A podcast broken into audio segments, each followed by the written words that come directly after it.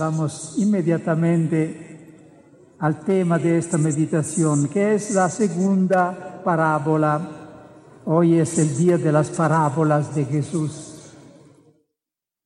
El corazón de Jesús conocido por sus parábolas. Y la parábola que queremos comentar es la parábola del Hijo Pródigo. Esta es una parábola que prepara al arrepentimiento, a la reconciliación para con Dios. En la parábola del Hijo Pródigo que se lee en el capítulo 15 de Lucas, todo es sorprendente. Nunca había sido descrito Dios a los hombres con estos rasgos ha tocado esta parábola sola más corazones que todos los discursos de los predicadores juntos. Tiene un poder increíble para actuar en la mente, en el corazón, en la fantasía, en la memoria. Sabe tocar las claves más diversas. La clave del arrepentimiento, de la vergüenza, la nostalgia, el protagonista de la parábola y el centro unitario de todo es la figura del Padre. Por lo tanto, debería llamarse esta parábola la parábola del Padre misericordioso. Pero es también verdad que eh, el del Padre solo se, se entiende en toda su grandeza cuando la se ve en el fondo de, del, de la acción, de la conducta del, hijo menor. Entonces, se, puede, se podría decir, es la parábola del hijo extraviado y del padre misericordioso. La parábola se introduce con estas palabras. Solían acercarse a Jesús los publicanos y los pecadores a escucharle. Y los fariseos y los escribas murmuraban entre ellos, ese acoge a los pecadores y come con ellos. Entonces Jesús les dijo esta parábola y sigue la parábola del Hijo Pródigo.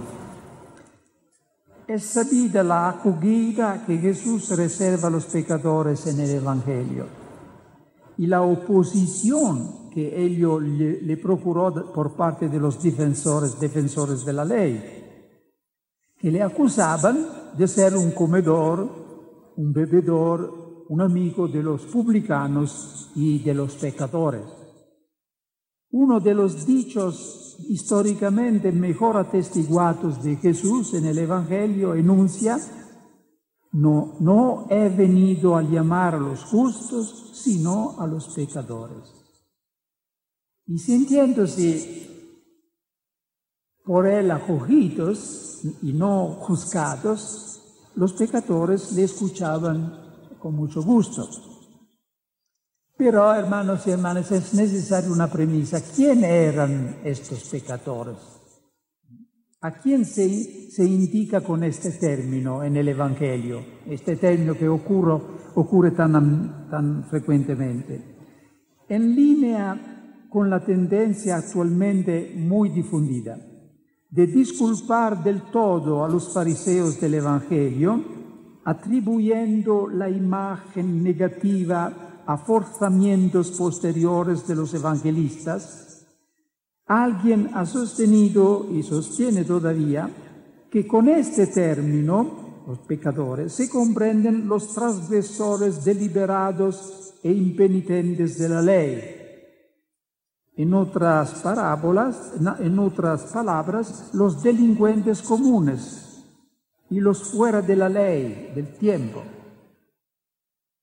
Si así fuera, los adversarios de Jesús efectivamente tenían razón de escandalizarse y considerarle persona irresponsable y socialmente peligrosa. Sería como si hoy un sacerdote frecuentara habitualmente a mafiosos narcotraficantes y criminales en general y aceptara sus invitaciones a comer con el pretexto de hablarles de Dios. Esta sería una complicidad, no una misericordia. En realidad las, las cosas no son así. Los fariseos tenían una visión propia de la ley y de lo que es conforme o contrario a ella, y consideraban réprobos a todos aquellos que no eran conformes a su visión, a su praxis. Pecadores, en resumen, eran para ellos todos los que no seguían sus tradiciones y dictámenes. Siguiendo la misma lógica, los escenos de Qumran, esta, este grupo de, personas que hoy conocemos a través de los descubrimientos de Qumran, eh, eh, en esta misma línea, los escenos de Qumran consideraban injustos y pecadores a los mismos fariseos y a los escribas de Jerusalén. Eh, pero esto también ocurre hoy.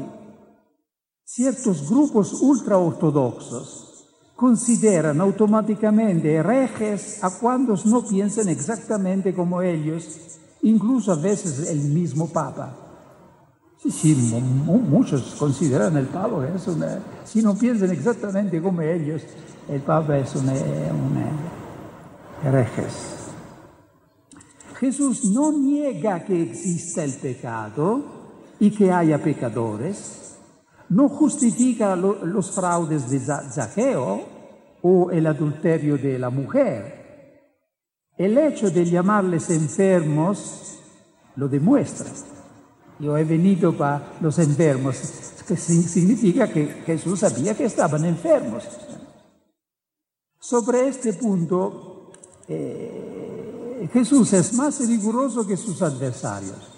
Si estos condenan el adulterio de hecho, Jesús condena también el adulterio de deseo. Si la ley decía no matar, Jesús dice que no se debe ni siquiera odiar o insultar al hermano. A los pecadores que se acercan a Él les dice, vete y no peques más. No dice, vete y sigue pecando como antes. Lo que Jesús condena es establecer por uno mismo cuál es la verdadera justicia y considerar a todos los demás ladrones, injustos y adúlteros, como dice el fariseo en el templo, negándoles hasta la posibilidad de cambiar es significativo el modo en que Lucas introduce la parábola del fariseo y del publicano. Dijo entonces a algunos que se tenían por justos y despreciaban a los demás esta parábola. Jesús era más severo hacia quienes despectivos condenaban a los pecadores que hacia los pecadores mismos. Aclarado este punto, claro, claro que el hecho que Jesús frecuentaba a los pecadores no significa que él aprobaba el pecado. Claro. Aclarado, eh, aclarado este punto, podemos pasar a meditar sobre el contenido de la parábola. Pero decir meditar es, es decir poco. Hay que meterse, entrar en la parábola ocupar en ella, en ella nuestro sitio. En las obras de teatro, el texto y los personajes han sido fijados por el autor y son siempre los mismos, pero los actores que los encarnan cambian cada vez. Hamlet está representado cada, en cada época por un actor diferente. Y lo mismo ocurre aquí el texto, la parábola, el padre, el hijo menor, el hijo mayor, están fijados, pero los que lo impersonan, que lo actúan, son diferentes en cada generación. Y hoy somos nosotros. Existe una diferencia esencial entre el creyente y el actor que representa un personaje. Este, el actor, en el escenario se mete sí en el personaje y será considerado tanto mejor actor cuanto más al vivo lo representa. Pero en realidad sigue siendo lo que era antes. No se propone imitar en la vida lo que representa en, la escena. Hasta tal punto es así que lo, los mismos actores en un film pueden representar a Jesús y a la Virgen y en el film siguiente representar un criminal o una adúltera. El creyente se mete en el personaje para modelar su vida con él. Eh, es diferente, nosotros no, no, no, representamos en la cena, pero vivimos diferentemente, no representamos en la, en la cena lo que somos en la vida. Reconstruyamos pues en primer lugar el comportamiento del hijo para entrar, identificarnos con el hijo menor. Veremos, veremos que no es difícil, no se, no se necesita un esfuerzo para identificarnos con este hijo. Siguiendo la parábola distinguiremos en la conducta del hijo dos tiempos el tiempo de marcharse de la casa del Padre y el tiempo de volver a ella. Un hombre tenía dos hijos. El menor de ellos dijo a su padre, Padre, dame la parte que me toca de la fortuna. El padre les repartió los bienes. No muchos días después, el hijo menor juntando todo lo suyo, emigró a un país lejano y allí derrochó su fortuna viviendo perdidamente. Cuánta tristeza en esta primera escena del drama. Ni una palabra de gratitud del hijo hacia su padre, ni un solo pensamiento sobre el sudor que tal vez le ha costado al padre reunir aquella herencia dame la parte que me toca de la herencia. El padre queda reducido a un simple transmitidor de patrimonio. Si hay padres entre vosotros, ellos entienden mejor que todos qué significa sentirse decir un día por, por, por un hijo estas palabras. Es una herida al corazón. Lo único que al hijo le interesa del padre son los bienes no sus consejos, sus valores, su cariño. Pide su parte de la herencia como si el padre estuviese ya muerto, porque según la costumbre del tiempo, solamente a la muerte del padre la herencia pasaba a los hijos. Entonces el hijo supone que el padre sea ya muerto y quiere su, su parte. La herencia dice que me toca y solo se acuerda de ser el hijo para reivindicar el derecho a la herencia. Entonces hay en esta actitud una ingratitud, una arrogancia que es en cada pecado hay un, este, este matiz de arrogancia. Y se fue lejos, mm, se fue lejos. Pero hay dos maneras de, de, ir lejos. Se puede ir lejos de golpe con, por una ruptura clamorosa con Dios, hoy diremos por un pecado mortal, o se puede ir, lejos a pequeños pasos a base de componentes, de omisiones, es decir, con pecados veniales y con una tibieza habitual. Existe una lejanía del corazón que puede darse en alguien que formalmente sigue en la casa paterna. Por esto decía que esta parábola no es tan lejana de nosotros, la conducta del hijo menor no es tan lejana y sería una gracia ya, empezaría ya el tiempo de la liturgia penitencial si con la ayuda del Espíritu Santo fuimos, capaces de de admitir, sí, yo he sido este hijo menor. Decía, esta es una gracia del Espíritu Santo, porque uno de los dones del Espíritu Santo, prometido por Jesús, es de convencer el mundo de pecado. El mundo son los corazones, entonces en este momento sería una gracia de dejarnos convencer de pecar. Dejarnos convencer que somos el hijo menor, que tal vez no con una, una, una vez, eh, con una ruptura, pero eh, a fuerza de, de, omisiones, de, de, compromisos, se, se, se fue lontano, lejano. El resultado es lo mismo, se está lejos. Dice San Juan de la Cruz, no tiene mucha importancia si un pájaro está, eh, está atado por una, una, una corda gruesa o un hilo de seda. El resultado es que no puede volar. Sigamos leyendo. Cuando lo había gastado todo, vino por aquella tierra un hambre terrible y empezó él, él a pasar necesidad. Fue entonces y tanto insistió a un habitante de aquel país que le mandó a sus campos a guardar cerdos. Le entraban ganas, le entraban ganas de llenarse el estómago de las algarrobas que comían los cerdos, pero nadie se las daba.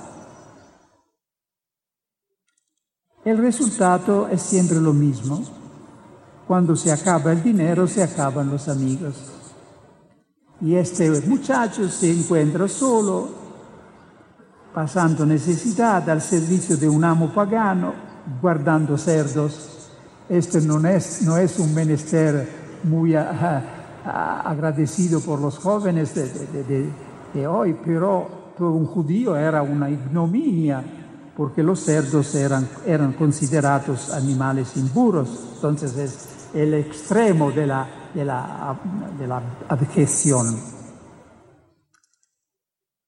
Con unos pocos toques magistrales, Jesús ha descrito la parábola del pecado.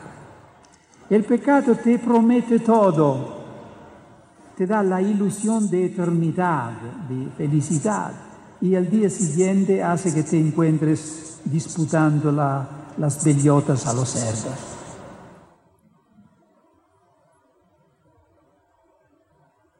Pablo dijo acertadamente, el salario del pecado es la muerte.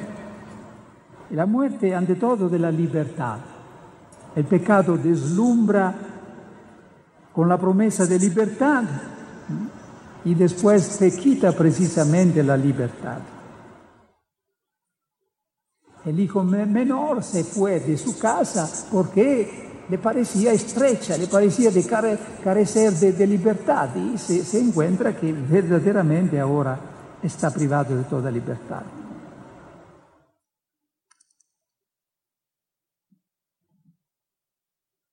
Agustín, San Agustín ha dejado la más lúcida eh, descripción de esta situación en el pecado, porque él había vivido y tiene el ánimo, la humildad de describir el estado de quien está en pecado habitual. Dice, suspiraba, pero seguía atado, no con, cadenas ajenas, sino con las de mi voluntad. El enemigo era dueño de mi querer y con ello había hecho una cadena con la que me tenía aprisionado. Porque cuando la voluntad transgrede nace el apetito y cuando seguimos el apetito se forma una costumbre y cuando no resistimos a la costumbre se crea la necesidad. Un poeta moderno francés, moderno en el sentido no viviente en el siglo XIX, muy famoso, Charles Baudelaire, que ha, ha escrito una una serie de, poemas titulado Las flores del mal. Describe esta situación como un estar atados, como el galeote a las cadenas, como al juego el jugador empedernido, como el borracho a la botella y como los gusanos a la caroña. Pero hay una diferencia entre esta confesión de Baudelaire y la de San Agustín, porque por San Agustín la causa de esta esclavitud era su libertad. en cambio por este poeta las causas de su mala, de su esclavitud, pido perdón a las mujeres presentes, eran las mujeres. La mujer la habían reducido a esta, esta, porque él había abusado de las mujeres, por supuesto. El camino de regreso ahora, sigamos leyendo la parábola. Recapacitando entonces se dijo el hijo menor, ¿cuántos jornaleros de mi padre tienen pan en abundancia, mientras yo aquí me muero de hambre? Me pondré en camino donde está mi padre y le diré, Padre, he pecado contra el cielo y contra ti. Ya no merezco llamarme hijo tuyo. Trátame como a uno de tus jornaleros. Y se puso en camino donde estaba su padre. La parábola del hijo pródigo. Y alguien me escribió diciendo, padre, yo no estoy de acuerdo. No estoy de acuerdo. Este hermano menor es un muy, muy, muy muy furbo, no, no estaba verdaderamente arrepentido. Ha gastado todo, ha, derrochado todo y cuando, cuando no tiene más dinero calcula que es mejor regresar a su casa, pero eh, yo prefiero el hijo mayor, decía, yo prefiero el hijo mayor. Es un poco antipático, pero es una persona seria que, hace su, su deber. Eh, hay aquí una, una, interpretación eh, equivocada, porque se piensa que el, hijo menor actúa en base a un cálculo y en cambio no, porque Jesús nos presenta este como un caso de verdadero arrepentimiento, no como un caso de, de, de, furbería. Eh, entonces la necesidad fue la ocasión, como, como muy a menudo muy a menudo es la enfermedad a veces que eh, obliga a una, persona a reflexionar, a revisar su vida. La enfermedad ha hecho muchos santos. Uno de ellos es Ignacio de Loyola. Sin la, enfermedad, tal vez no tendríamos Ignacio de Loyola. Es decir, que la necesidad te obliga a regresar en ti mismo. Y el hijo menor hizo precisamente esto. Recapacitando no significa pues hizo bien sus cálculos o se hizo astuto, sino algo mucho más profundo. Reconoció su error, volvió a entrar en su corazón. El pecador al, alejarse de Dios se aleja también de sí mismo, se aliena para volver a Dios hay que empezar por, por, volver a entrar en uno mismo. Y necesitamos de este movimiento de regreso a, a, nuestro corazón, sobre todo en esta jornada de hoy. Esa es una jornada de gracia, es una ocasión de gracia extraordinaria, pero todo depende si estamos capaces de aislarme un, po, un poco del ruido, de todo, y descender en nuestro corazón y retomar contacto con mi yo profundo, mi yo insustituible, que nadie conoce al mundo, al mundo sino Dios solo. Entonces este es un movimiento de eh, regreso a la verdad, un ponerse en la luz. Este es en, la aventura del muchacho y en la de todo pecador el momento decisivo. De ahí brota la decisión, me pondré en camino donde está mi Padre, iré a mi Padre. Todo se decide en esa decisión. Eh, lo, que, lo que sigue es una consecuencia de esta decisión. Me levantaré, iré a mi Padre.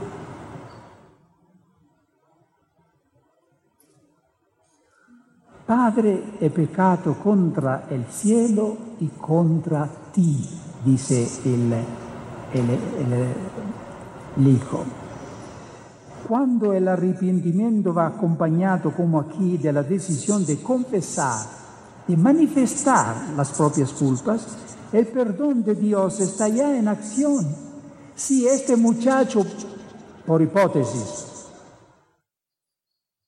se fuese muerto durante el viaje, antes de llegar a su casa, estaba ya reconciliado, porque la reconciliación para con Dios se produce en el momento cuando tú decides de confesarte. Por supuesto, si puede después confesarte y no lo haces, todo, todo, se, todo se, queda como antes. Pero si tú has concebido el deseo de confesarte, ya está reconciliado con Dios. Con todo, el muchacho comprende que no puede conformarse simplemente con decir en su corazón, he pecado, me he equivocado. Y por eso decide de ir a su padre y decirle en voz alta, Padre, he pecado. Y aquí, hermanos y hermanas, eh, entramos en esta, en esta realidad de la confesión. ¿Por qué se necesita de expresar su pecado físicamente, oralmente a alguien. ¿Por qué? Porque Dios ha instituido, inventado este medio para eh, perdonar eh, nuestros pecados. Y Jesús lo ha instituido. A quienes perdon, eh, perdonaréis los pecados serán perdonados. Y Dios tiene todo el derecho de, ser Él quien establezca la manera de perdonar los pecados. Y resulta peligroso arrogarnos nosotros por nuestra cuenta el derecho a cambiar esa manera diciendo que no hace falta recurrir a la iglesia y que basta con ponernos cara a cara ante Dios. Los cristianos de otras confesiones que no tienen este sacramento, el Señor es tan misericordioso que usará otros medios. Por ejemplo, cuando ellos piden eh, perdón a nuestras ofensas en el Padre Nuestro, pero por los católicos que tenemos este sacramento, descuidarlo es rechazar la, la gracia de Dios. Y esta forma de perdonar los pecados a través de la confesión del pecado. Es muy digna del hombre, es psicológicamente eh, muy, muy eh, justificada, porque incluso la psicoanálisis se funda sobre este principio que si, si quieres liberarte de los pesos muertos que hay sobre tu corazón, tiene que darle expresión verbal, objetivarles. Este es el principio de la psicoanálisis. Y como siempre, cuando los cristianos echan de lado algunas cosas, el mundo secularizado la, recoge a su modo, porque cierto, en cierto sentido la psicoanálisis es el sustituto la, de la confesión. Los grandes retornos a Dios almeno en la Iglesia Católica, se han sellado siempre con una confesión liberadora. Incluso este poeta que he citado antes, que es conocido como uno que ha cantado el mal en sus mejores expresiones, las flores del mal, al final de su vida como el hijo pródigo tornó a su casa y quien lo acogió fue su madre su madre que había orado por ello y eh, es, eh, conmovedor como este hombre destruido por el pecado, destruido, destruido, incluso en su cuerpo. Eh, en sus últimos días reencontró ah, la, inocencia. Gracias, a su madre se confesó y murió reconciliado con Dios. Y no hay nada al mundo que puede producir un cambio, un gozo en el, eh, eh, eh, corazón del hombre y de la mujer, como sentirse, dirse, por Dios, no hay más culpa en ti, es inocente. Y esto es lo que el Señor nos ofrece esta tarde.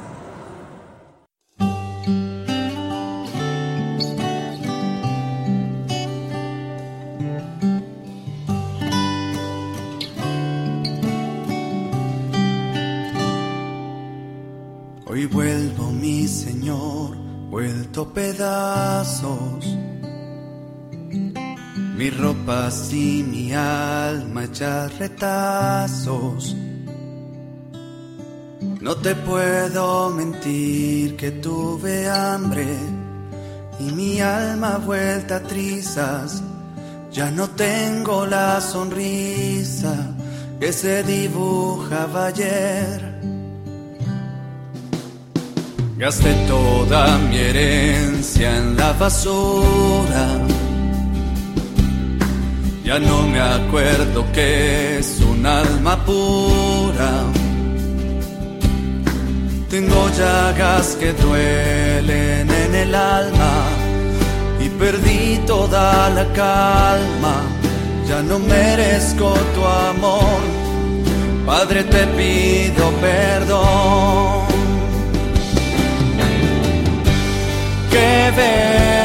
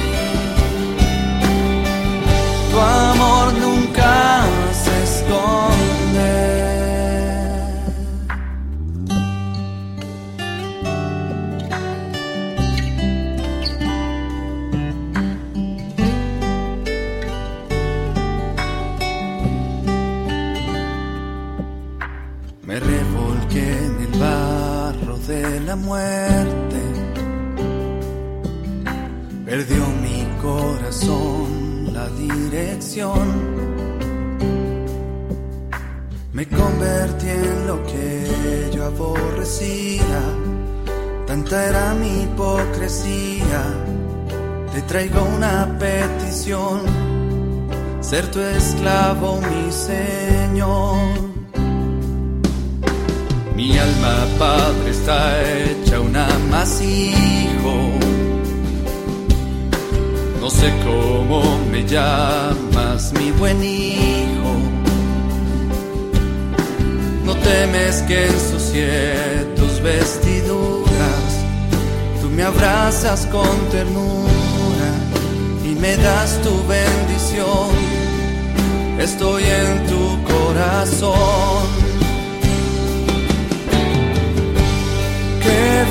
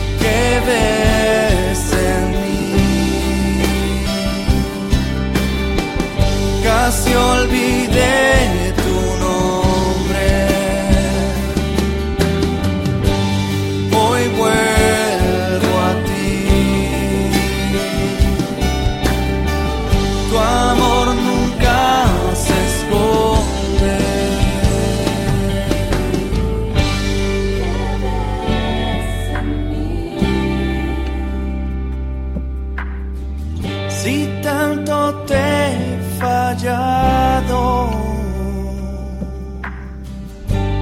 ¿Qué ves en mí? Siempre estás a mi lado.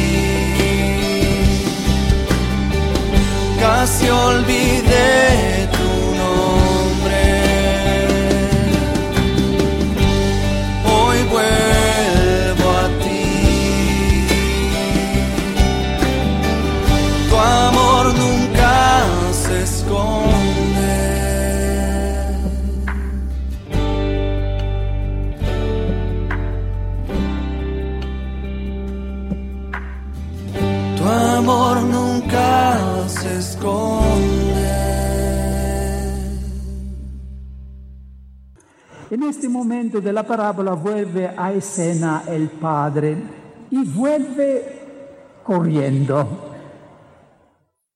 Escuchemos. Cuando todavía estaba lejos, su padre le vio y se conmovió, y echando a correr se le echó al cuello y se puso a besarle.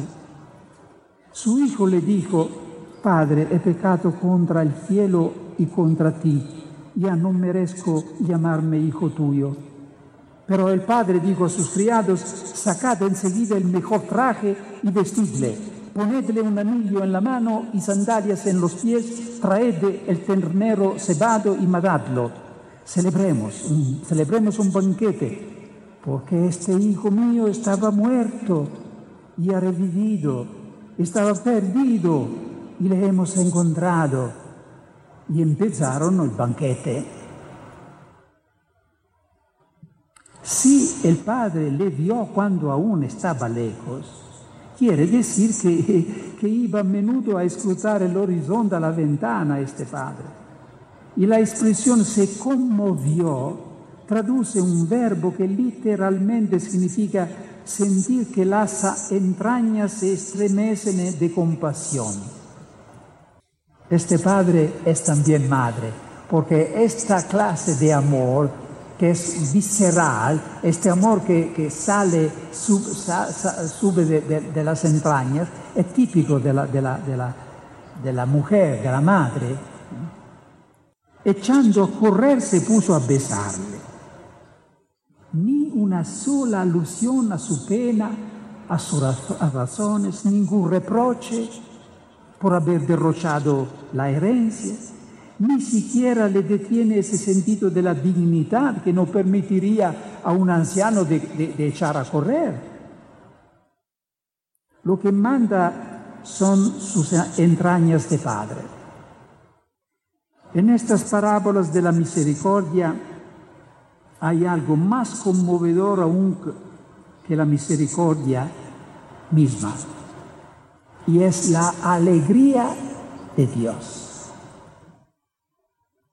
Mejor sería llamar estas parábolas de la oveja perdida, de la drama, uh, la moneda perdida y del hijo pródigo, mejor sería llamarlos, llamarlas las parábolas de la alegría de Dios.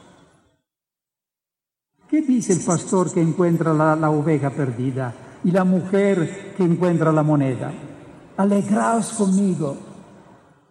¿Y qué dice Jesús como conclusión a cada cada de esas tres parábolas. Habrá más alegría en el cielo por un solo pecador que se convierta que por 99 justos que no necesitan convertirse. Entonces, el hilo conductor, el leitmotiv de las tres parábolas es la alegría de Dios. Hay alegría en el cielo, es una frase para no nombrar el nombre de Dios, pero significa hay alegría en el corazón de Dios. En nuestra parábola del hijo pródigo, la, alegría se desborda y se convierte en fiesta, en banquete. Aquel padre no cabe en, en sí de alegría, ya no sabe qué inventar, manda que, que saquen el traje de fiesta y el anillo con el sello de, de la familia, que maten el ternero mejor cebado y dice a todo el mundo celebremos un banquete y hagamos fiesta, porque este hijo mío estaba muerto y ha revivido. Dostoyevsky, este escritor ruso, en una de sus novelas describe una escena que tiene todos los visos de haber sido observada personalmente en la realidad. Una mujer de, pueblo tiene en brazos a su hijo de pocas semanas, cuando éste, por primera vez, según eh, dice la madre, le sonríe. Profundamente conmovida, se hace la señal de la cruz de esta mujer y a quien le pregunta, ¿por qué hace eso? Le contesta, porque lo mismo que una madre se siente feliz cuando ve la primera sonrisa de su hijo, así se alegra Dios cada vez que un pecador cae de rodillas y le dirige una oración hecha de todo corazón. Y precisamente en esto reside el aspecto más revolucionario de estas parábolas. ¿Por qué tiene que pesar más en la balanza una oveja que todas las demás que se han quedado? ¿Y por qué la que cuenta más ha de ser precisamente la que se ha escapado y ha creado más problemas? Tratemos de entrar en la mente de Dios y descubrir por qué hay más alegría en el cielo por un solo pecador arrepentido que por 99 justos que no necesitan La explicación más convincente la he encontrado de nuevo en este poeta francés que he citado ayer, Champigny.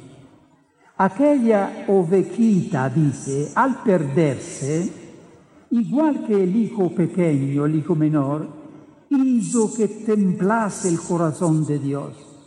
Dios temió perderla para siempre, temió verse obligado a condenarla y a no volver a verla nunca más. Este miedo hizo nacer en Dios la esperanza y la esperanza al verse hecha realidad produjo alegría y fiesta. Cualquier penitencia del hombre es el coronamiento de una esperanza de Dios. Dios tiene mucha, mucha más confianza y esperanza en nosotros que nosotros en Él. Y uno podría decir, ¿cómo puede, puede Dios conocer la esperanza? ¿Qué significa decir que Dios ha temblado, ha esperado que este hijo regresase y cuando la esperanza se realiza está lleno de gozo? Sí, en Dios misteriosamente hay esperanza. Para nosotros la condición que permite la esperanza es que no sabemos si una cierta cosa va a producirse o no. Entonces la esperamos, ¿no? Estamos ciertos que, eh, que vamos a tener un hijo o a tener un éxito. No, no lo sabemos. Por, esto lo esperamos, porque no- ¿cómo es posible? Dios los conoce todo. Sí, Dios lo conoce todo, pero no puede, no quiere hacerlo sin nuestra libertad. Entonces es la libertad humana que permite que en Dios haya la esperanza. Ese es un misterio. Y decimos algo antes de concluir del hijo ma- mayor, porque, porque a veces tenemos que identificarnos eh, incluso con el hijo mayor. Es muy posible que seamos al mismo tiempo el hijo menor y el hijo mayor. El hijo mayor eh, sabemos que ah, reacciona de una manera muy, muy mala a, la conducta del padre y no, está con... ¿Por qué? Él dice que yo eh, me he quedado en tu casa, te he servido todo el tiempo. ¿Dónde está el error de, de este hijo mayor? Es que él consideraba el estar en casa del padre no un privilegio, sino un peso, un mérito. No, no, no, era un mercenario, no un hijo, porque el hijo considera el poder estar en casa de su padre como un privilegio, no como una- un, peso. ¿ah? Entonces, este es el mercenario. Y a veces eh, tenemos que tener cuidado porque los que han sido siempre la iglesia, que nunca han quitado la iglesia, pueden tener la psicología de este hijo mayor. Y escandalizarse de ver que la iglesia acepta a uno que, que ha cometido grandes pecados. En mi ministerio, en este programa que tengo en la televisión italiana, he tenido una experiencia para mí extraordinaria, porque sin que yo lo, supiera, Este programa estaba visto durante algunos años por un prisionero, que era uno de los jefes de la mafia italiana, uno de quien habían hablado los, los- los periódicos para, por, por años, muy célebre.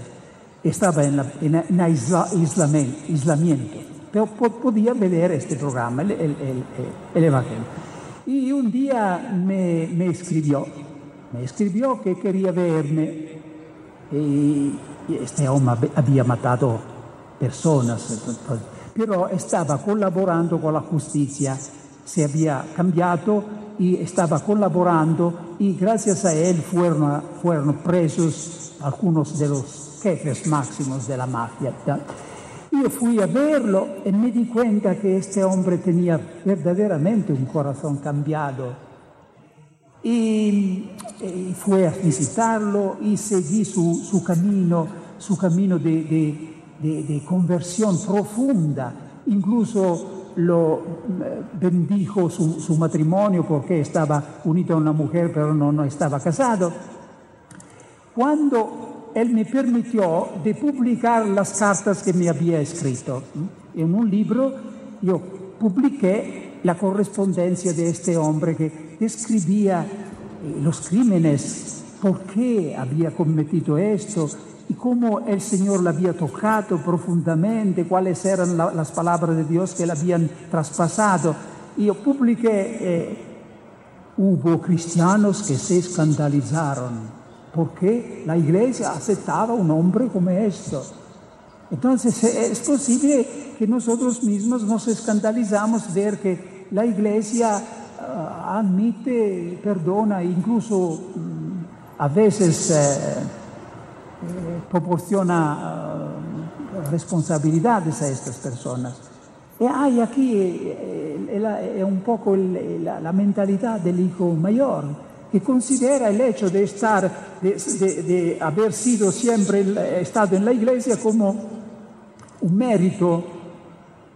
El padre le dice, hijo, tú eres siempre conmigo, los que es mío, es tuyo, te pertenece, pero eh, teníamos que hacer fiesta porque este, este hermano tuyo estaba perdido y eh, ha sido retrobado, eh, ha sido encontrado. Pero en la realidad, hermanos y hermanas, la, la realidad ha sido mejor que la parábola.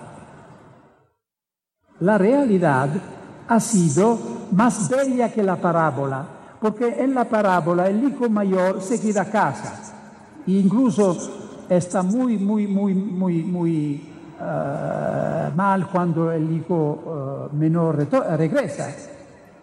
En la realidad, les digo un secreto, en la realidad el hijo mayor no se quedó a casa, se fue él a buscar a su hermano.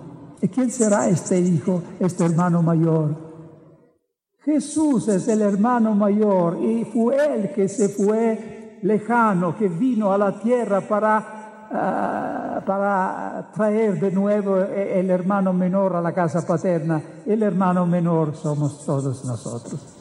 Entonces, aceptamos en este, este día que este hermano mayor, Jesús, que ha venido a buscarnos, nos lleve en sus manos y nos traiga a la casa paterna. Amén.